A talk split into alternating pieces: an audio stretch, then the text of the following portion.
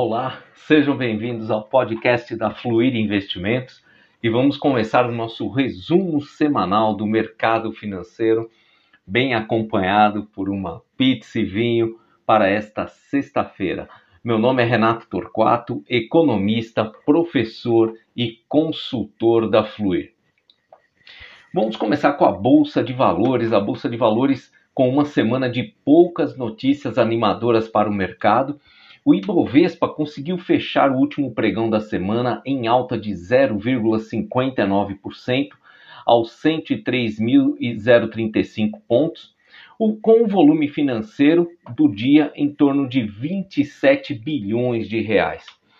O mercado ficou um pouco mais otimista sobre uma possível aprovação da PEC dos precatórios no Senado e também ocorreu um movimento de recuperação de empresas que sofreram quedas recentes em suas cotações. Na semana, o índice fecha com uma variação ainda negativa em 3,10%.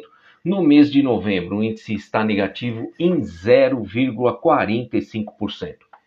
Se nós olharmos para o ano de 2021, a bolsa ainda apresenta uma perda de 13,43% e, durante os últimos 12 meses, a rentabilidade está positiva em 2,84%. Entre as maiores altas da semana, destaque para as empresas de telefonia, a Vivo, a Vivit 3, teve uma alta na sexta-feira de 6,81%, cotada R$ 53,00. E a TIM, participações TIMS 3, com uma alta de 5,15%, cotado a R$ 13,48. É, as ações das empresas de telecomunicações se valorizaram após uma decisão do STF, do Supremo Tribunal Federal, em reduzir o ICMS, o Imposto sobre Circulação de Mercadorias e Serviços do setor em Santa Catarina. Entre as maiores baixas, para, temos duas empresas ligadas à tecnologia, a Localweb, a LWSA3, teve uma queda de 4,26% a R$ 15,05. E a Melius Cash 3 é, teve uma queda de 3,17%, cotado a R$ 3,97. No mercado de juros do DI, vamos falar agora do DI, o DI para janeiro de 2022 fechou a semana com previsão de 12,05 ao ano. Então, para 2022, uma um recuo aí para 12,05. Já o DI para janeiro de 2025 recuou também 16 pontos base, fechando a 11,93 ao ano. E o DI para janeiro de 2027 registrou variação negativa de 12 pontos base a 11,74%. Já na terra dos gringos, o dólar comercial voltou a subir e encerrou o dia em alta de 0,7% aqui em nosso país, com a cotação do dólar a 5,609 na venda. É, na semana, a moeda americana acumulou alta de 2,79%.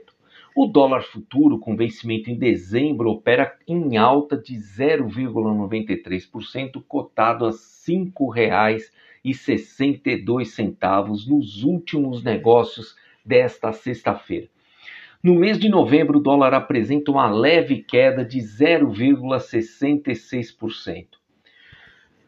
Já se olharmos no ano, o dólar apresenta uma valorização de 8,09% e nos últimos 12 meses, a variação levemente em alta de 1,15%. Dando uma retomada na bolsa, olhando os ETFs, o BOVA11, a cotação das 60 principais ações da B3, fechou em alta de 0,63% nesta sexta-feira, porém com uma queda de 2,8% na semana. No mês de novembro, a variação ainda está negativa do índice em 0,41%. No ano, a queda está em 13,41% E nos últimos 12 meses, tendo como parâmetro a cotação de 19 de novembro de 2020, a valorização está negativa em 2,71%. Já se nós trabalharmos as 500 maiores empresas americanas do índice S&P, o IVVB 11, a cotação fechou nesta sexta com alta de 0,61%, cotado aos 286,41 pontos.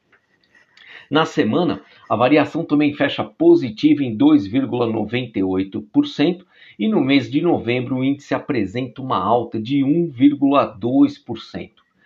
No ano de 2021, a variação do, do índice é, é de uma alta de 36,36%. E se nós olharmos para os 12 últimos meses, tendo como parâmetro a cotação de 31 de agosto de 2020, é, a, a valorização do índice está positiva em 38,42%, é, tendo como a, a, parâmetro a cotação de 19 de novembro de 2020. A variação está positiva em 38,42%. Nos fundos imobiliários, o IFIX, o índice de referência dos fundos de investimentos imobiliários, encerra esta sexta dia 19, com uma leve alta de 0,12% aos 2.594 pontos. A semana finaliza com queda de 0,9%.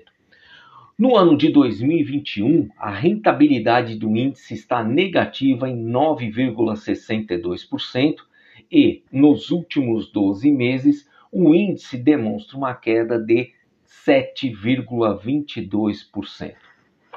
O contrato do ouro, falando agora no metal nobre, fechou esta sexta com alta de 0,36%, com a cotação a R$ 333,35 o grama.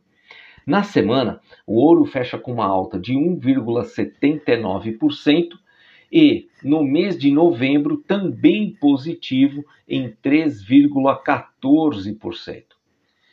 No ano de 2021, a cotação do ouro está em alta de 5,14% e nos últimos 12 meses a cotação apresenta uma variação positiva de 5,41% no período, quando o grama estava cotado em R$ 316,00 e 25 centavos.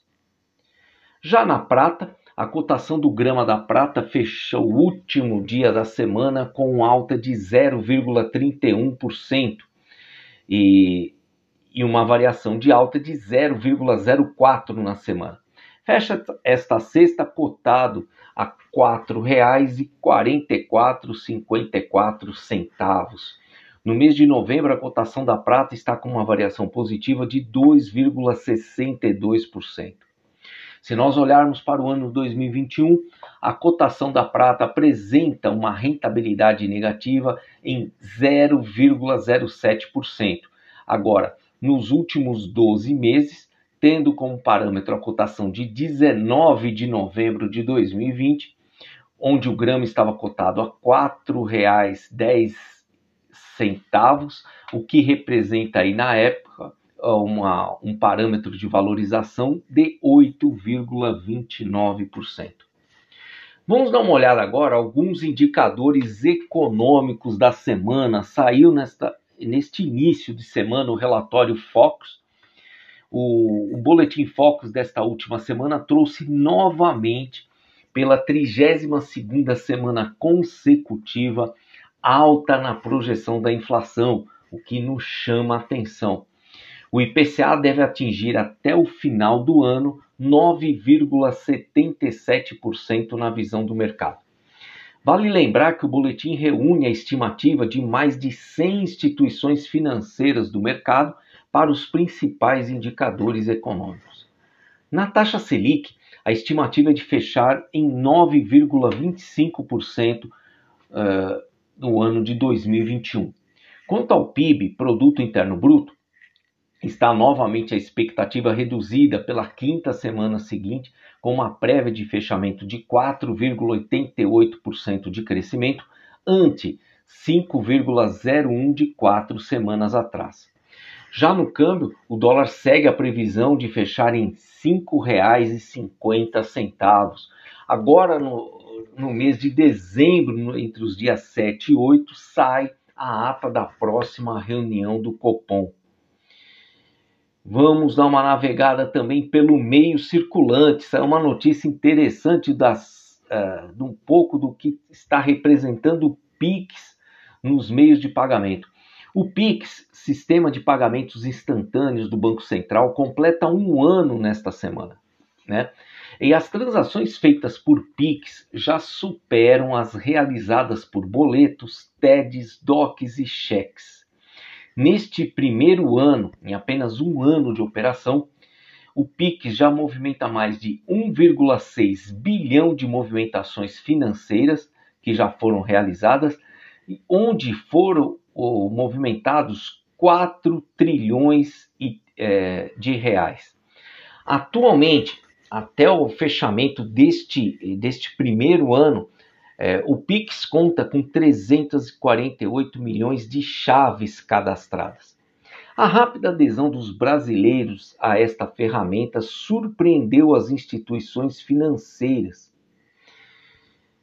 Vamos dar uma olhada também, saiu uma prévia do Produto Interno Bruto do PIB, o IBCBR, considerado uma prévia do PIB, apontou recuo de 0,27% em setembro, no ano até agosto, a alta é de 5,88%, sem ajuste, e em 12 meses, 4,22%.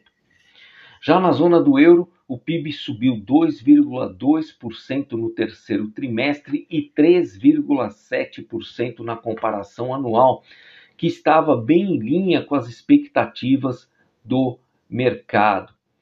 E fechamos aqui o nosso boletim desta sexta-feira com as seguintes fontes, as fontes das nossas informações vindo da Ambima, Banco Central, Bullion Rates, Capitalizo, CNN Business, é, Corecon, dica de hoje, é, a, o site da Forbes, Infomoney, Money Times, Itaú Investimentos, Nord Research, Sebrae, Suno Research, Tesouro Direto e XP Inc.